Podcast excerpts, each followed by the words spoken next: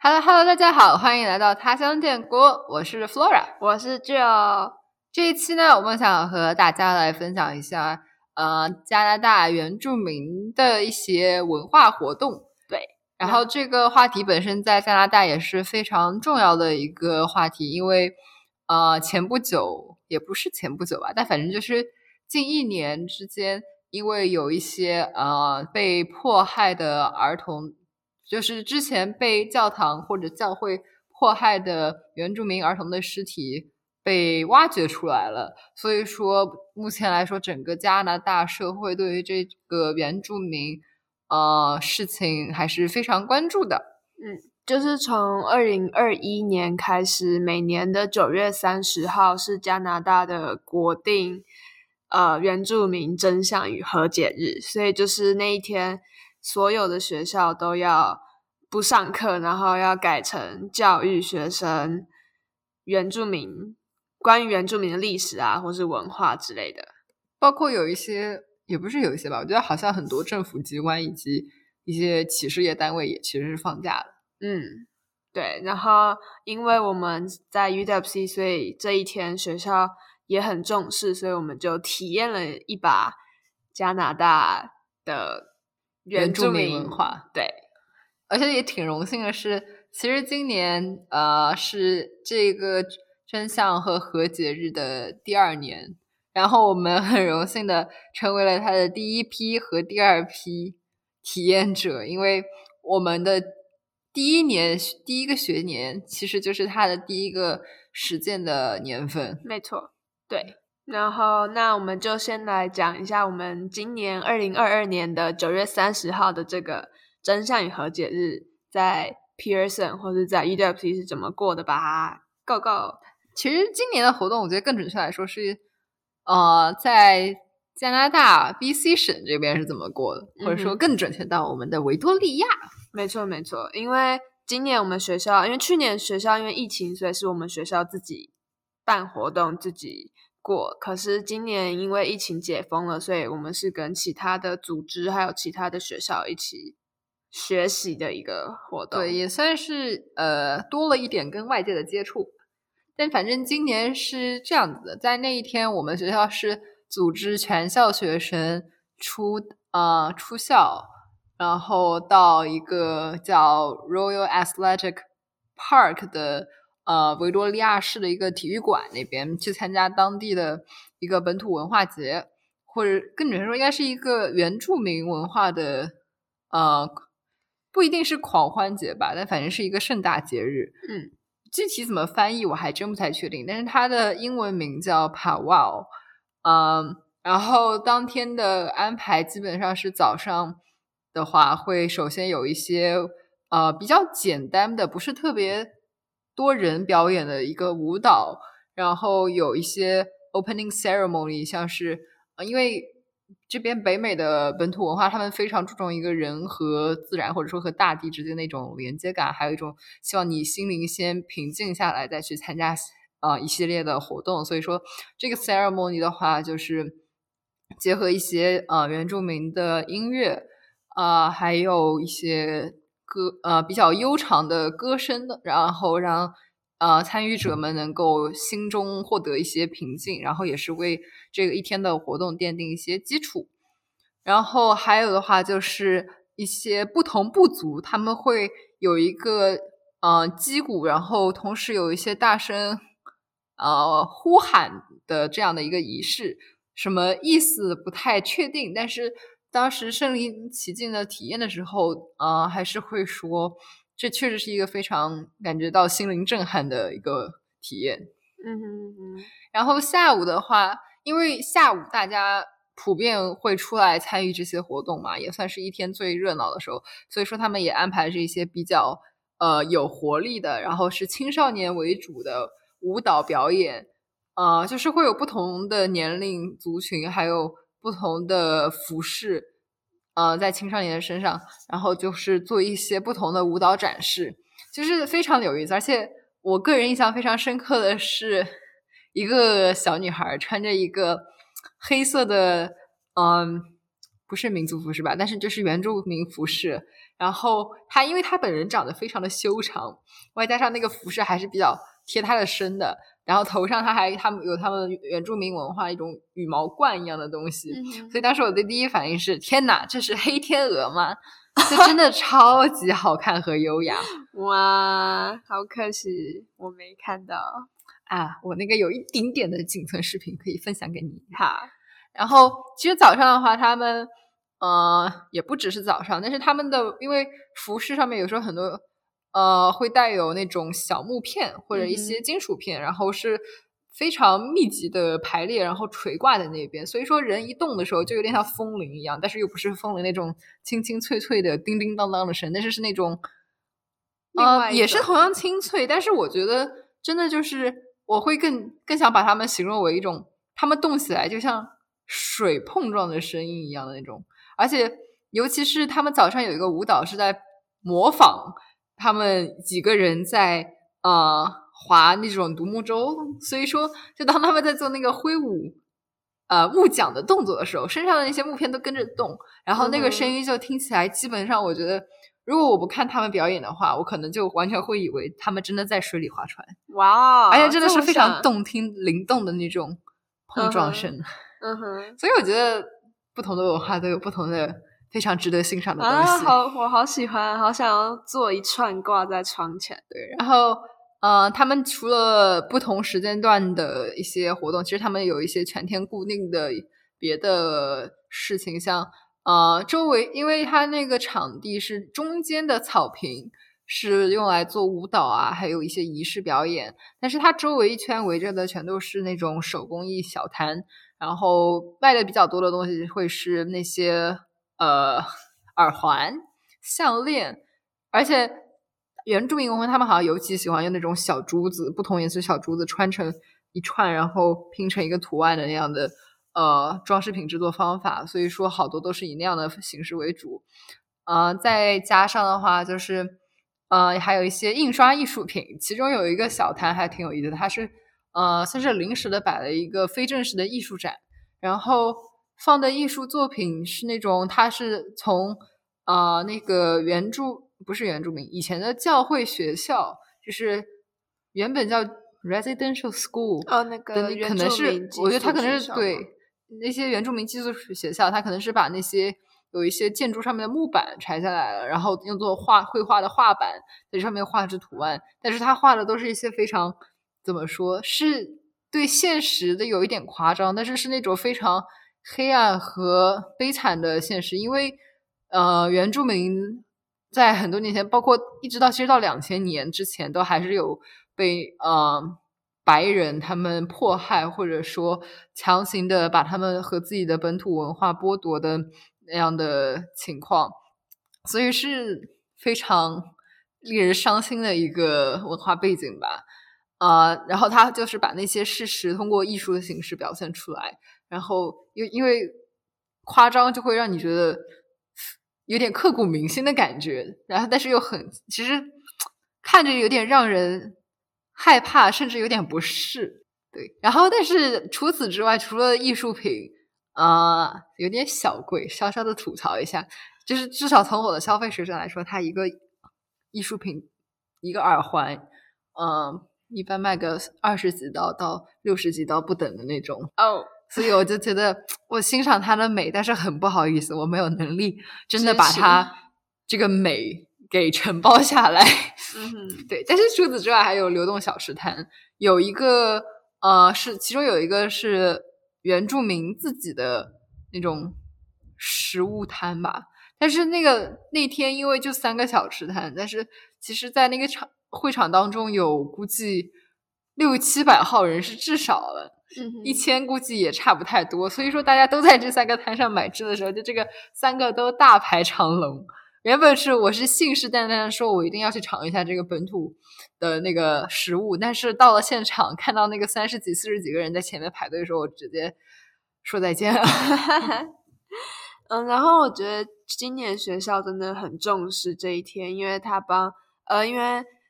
Truth and Reconciliation Day 的代表色就是橘色，然后。加拿大就是有一个这个日子就有一个很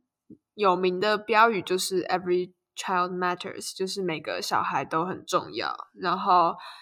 就是，所以学校今年就做了给每个人一件橘色的衣服，然后上面印了 Every Child Matters 这样。去年是没有的，所以我觉得今年学校真的是很重视、很重视原关于原住民的教育，还有就是教育我们原住民的相关历史知嗯识，还有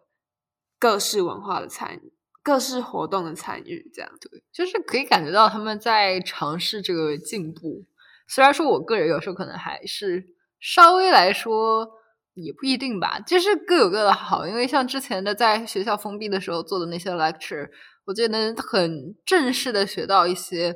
呃知识，但是其实就是也不能光严肃，不然就太无趣了嘛。嗯、所以说今年的话，这个娱乐性更多的那些去观看本土文化的表演的话，我觉得是不同角度的展示了本土文化。嗯其实这两个相辅相成还挺好的。我只希望他不要每年重复，这就是觉得这个一个好了之后，就每年都重复同一个东西。应该是不会，我觉得依照学校的脾性，对，应该是会一直进步的，或者至少一直换。因为像去年我们参加过的 EFC Day 或是什么之类的活动，到今年它都完全换了一个流程，也换了活动内容。呃，那今年还有另外一个很特别的是，因为像去年，呃，关于原住民的活动只有在 Truth and Reconciliation 那一天，所以就只有九月三十那一天。可是今年的话是那一整个礼拜都有，像是我们礼拜一有呃讲座啊，然后呃学校有请呃从原住民寄宿学校的幸存者来到学校分享他们的经验啊，也是一个讲座的概念，然后还有讨论，所以就在 Truth and Reconciliation Day 之前，学校就有办了三场的讲座活动。这样的概念，对，对。然后这些活动也本身都非常围绕主题 reconciliation 还有 truth，但是我觉得就是今年我尤其听到的是有关 reconciliation 的内容，因为像之前那些幸存者分享的时候，他们我觉得应该是。呃，一开始他们自己分享故事的时候，有点像分享是自己如何和自己呃自己父母，因为他们好多人是父母那辈去了 residential school，然后所以说造成了很多像是家庭暴力、酗酒的这样的问题，而且也导致他们父母不太了解该如何真正的去爱自己的孩子，所以说他们有时候会对父母有一种憎恶感。然后，所以他们有时候分享会比较侧重于自己和父母之间的关系的一个呃经历或者进程，然后也算是一种相互之间和解的进程。然后也有提呃，也算是多少有人提到了呃，就是如何和白人文化之间这种做一个和解吧。我觉得他们可能当时也没有特别正面的回答这个事情，但是更多的回答是自己和过去的一个不快的经历怎么和解。然后他们提到一点，就是说先要原谅你自己。但是我有时候就在想，如果这个话放到更大的历史背景，去别的国家的一些历史的是呃背景来看的话，如果犯错的那方不承认错误的时候，我们自己原谅自己还有多大的意义？嗯，可是他说这段话可能是在加拿大的 context 下面吧。对，所以就是我有点后悔，当时没有问这个问题。没事没事，你可以明年请学弟妹问，然后再把答案传给你，这样。遥远的和我的母校保持着联系。没错。嗯，然后今年更特别的是，呃，我们有原住民的晚餐，就是学校有尝试着去做原住民平常会吃的食物，然后给我们当晚餐，这样。嗯，也不能叫平常吧，就是一种传统食物。对，也不是说我传统食物我就天天吃，嗯哼，对。但是就是呃感官上来说啊，我觉得我比较喜欢的是里面的有一个叫炸面团的东西，然后这个也是我们有一些呃原住真的就是原住有原住民背景的同学反响比较好的一个一道菜吧。就他们看到那个都说哦，那个真的超级棒的。然后我觉得那这个应该学校确实做的还不错，但是另外两个我不知道。另外两个，一个是鲑鱼，然后另外一个是水煮玉米。我觉得两个没有很出彩，我还是更爱炸碳水。可能它比较合我们的胃口吧。对对，然后那我就再跟大家简介一下去年我们 Truth and Reconciliation Day 是怎么过的，因为其实活动蛮不一样的。就是去年因为是第一年嘛，所以我觉得学校可能也还在实验到底要怎么做比较好。然后呃，我们早上是一开始会有一个 Feeding the Water Ceremony，就是大家会在呃我们的网球场集合，然后每人手里拿一把木屑，然后就是我们从呃网球场走到我们的码头那边去，然后大家。就是他，就是说，你边走的时候要边反思这块土地，就你脚下的这块土地对你来说是什么，或者是就反思你在这里一个月的心得啊，感谢这块土地啊之类之类的。然后反正就是你握着那块，你握着，你就是你把你手里握着木屑，然后放在心口前面，然后走到 dock，就是我们的码头，然后你就，如果你觉得你反思完了，那就把。那个木屑丢到海里去，这样，嗯，反正就是一个呃心灵的旅程吧，算是一个非常简短的那种，啊，反正更更多的是想让我们重新感受大自然，同时反思一下在大自然当中我们的一些体验，嗯，然后也算是相信大自然有灵，然后所以说可以同时做出一些对于新一年的希望，嗯嗯嗯，没错。然后接下来我们就有上课，就有点像一个 lecture，也是讲座的东西。然后主要是看影片，然后分享啊、讨论这样。然后去年我们没有举衣服，所以就是我们在手上绑一段橘绳子。对。然后接下来学校有，就是上午的课上完之后，下午的活动你可以选择你要去哪一个。然后有一个活动是在森林里面走路，就是有点是 silence walk，就是你走路的时候不可以讲话，然后你就是要反思，就是给你一个时间去反思这样。然后其他的还有呃工作坊啊，或者是原住民同学去分享他们的经历啊，或是文原住民同学介绍他们的文化给你啊这样的工作坊。对啊，在这个之前其实。我们除了当天的那些活动之外，在前面应该不是我忘记是前几天了，但反正就是之前我们也有一个叫做 Blanket Ceremony 的活动，这是一个嗯，也算是一个就是非常有教育意义的活动吧。然后它的形式是属于通过毛不像毛毯，叫毛线毯这样的东西，然后在。呃，一块空地上面，首先拼出一幅类似于原住民领地地图一样的呃图案，之后让我们很多学生站上去，不是很多，是所有人，不好意思，所有人站上去，然后会有三个或者说几个原住民，呃，他们作为整个流程的指引者，然后还有故事，就是本土。历史的讲述者，他会指导我们从也有些人从毯子上面下来啊，然后他们也会在讲述呃原住民领地被白人侵占或者说掠夺的时候，把那些毯子越折越小，所以说最后就是人越来越少，然后同时毯子上面的人呃毯子的面积越来越少，就是可以更加直观的让我们感受到呃原住民的领地被侵略。然后，呃，他们自己的同胞被日渐的剥剥离的那种过程，呃，是一个非常具象化的过程，也是可以说是非常的直击心灵。呃，那就是总结来说，我其实觉得这个活动就给我一个很特别的体验，就是更认识，除了更认识加拿大的原住民文化外，也算是一种在加拿大生活。就是更沉浸式的学习吧，就不止体验到加拿大这个国家的自然环境，或是就是一般高中的课程，就是还有真的是只有在加拿大才有的这种节日吗？目前来说可能还比较独特于加拿大，但是我觉得澳大利亚好像也有，因为澳大利亚也有一些本土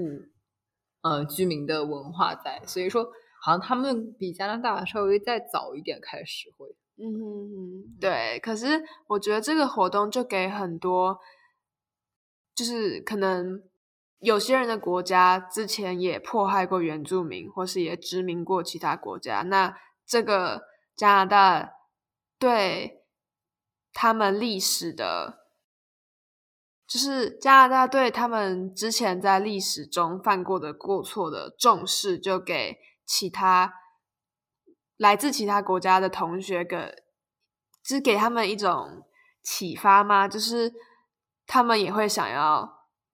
在自己的国家呼吁说，要去承认真相，然后要跟历史或是跟以前的历史的受害者和解。就是有人在，就是我有听到欧来自欧洲的同学在。呼吁这件事情，就是他说他希望自己的国家也可以做到像加拿大这个样子。是他肯定不是一个目前最完美的形式，但是我觉得大方向上加拿大做的其实还是一个比较好的方向。就是不只是那些历史，而且是那些呃比较弱势而且更容易被我们忽视的少数族群，我觉得就是都是要尽可能的去呃给他们更多的关注吧。而且，哪怕就算你说是哦，呃，优胜劣汰是什么自然法则？那可能更强势的终究是会会最后活下来的那个。但是，我觉得总归让一个文化或者说一件事物消融的再慢一点，总是好一点的。嗯，我也觉得，就是很多国家在面对历史上，其实还是一种浪漫化的方式去。描述自己国家曾经做过的不好的事，或是这样，就是举例来说，通常是只有被殖民的国家会提到自己被殖民的历史，那那些殖民其他国家的国家就不会特别提到自己，就不会特别在自己自己国家的历史。课程里面提到说，哦，我们曾经殖民过这么这么这么多国家，然后对他们做过什么什么什么不太好的事情。就是在除了加拿大和澳洲以外，大部分国家，我觉得对历史的态度还是一种美化，然后浪漫化的去向下一代介绍自己国家的历史，就是还是有时候更多的运用了自己作为胜利者的身份去书写历史，而不是。说尽量客观的把一些真相呈现于现实，对。可是就是今年我也觉得，就是学校在 Truth and Reconciliation Day 上面有几点他们可以可能做得更好，就是呃，我觉得第一个是他们可以把有些很沉重的话题、很沉重的讲座改成。是，如果你有兴趣，那你去参加，就是不要是强制大家一定要参加的，因为呃，我本身就是在看到有些原住民寄宿学校的影片的时候，会有其实会有不适的感觉的，因为就像呃，Flora 前面说，看到那种艺术品有时候是很黑暗，或是很血腥，或是就有些影片上面也确实是。呃，牵涉到暴力、死亡、血腥，然后就是很黑暗，然后会有那种精神疾病的画面，然后就是他会在影片或是艺术品里面描描绘出当时原住民学生在原住民寄宿学校那种压抑的心理状态，所以其实是很有刺激性的吗？是。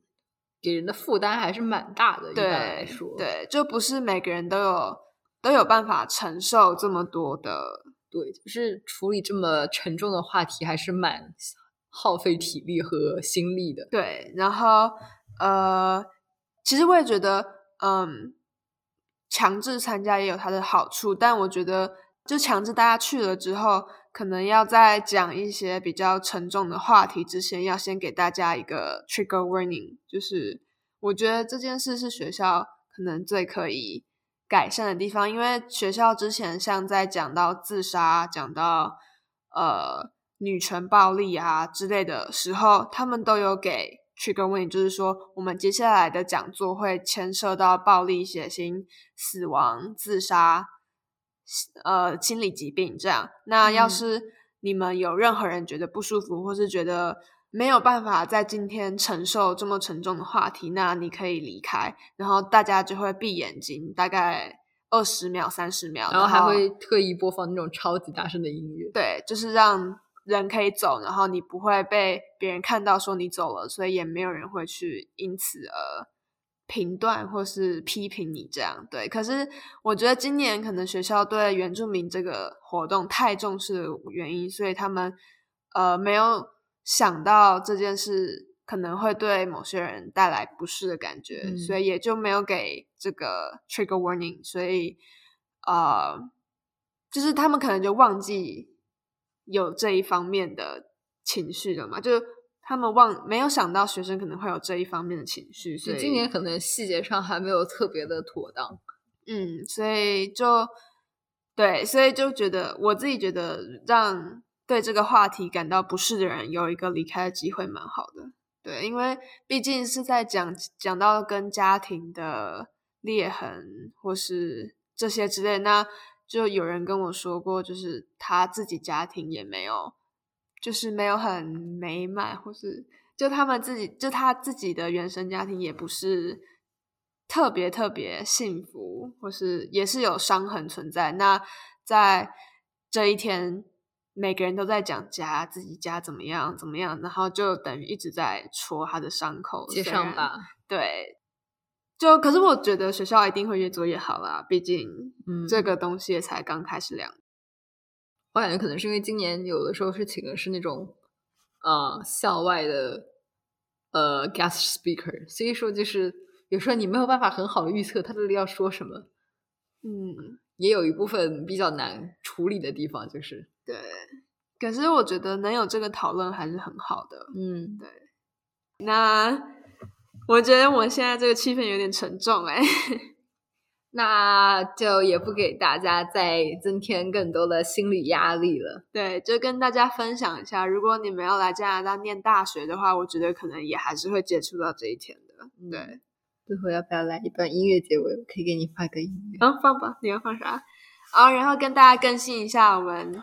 令人开心的现况，就是我染头发了，福尔终于染了头发了，拍手。嘿嘿。对，然后福尔原本是要染蓝色的嘛，然后现在变得有点绿色，可是我很喜欢这个绿色就是了。谢谢谢谢夸奖。嗯，因为好听说好像是漂的不够的关系。对，主要是漂完之后它还是黄的，然后本来也有点棕色，那个就比较的绿了。现在 OK，那今天就这样，我们下集再见，拜拜，拜拜，希望大家 enjoy 这个音乐哦。拜。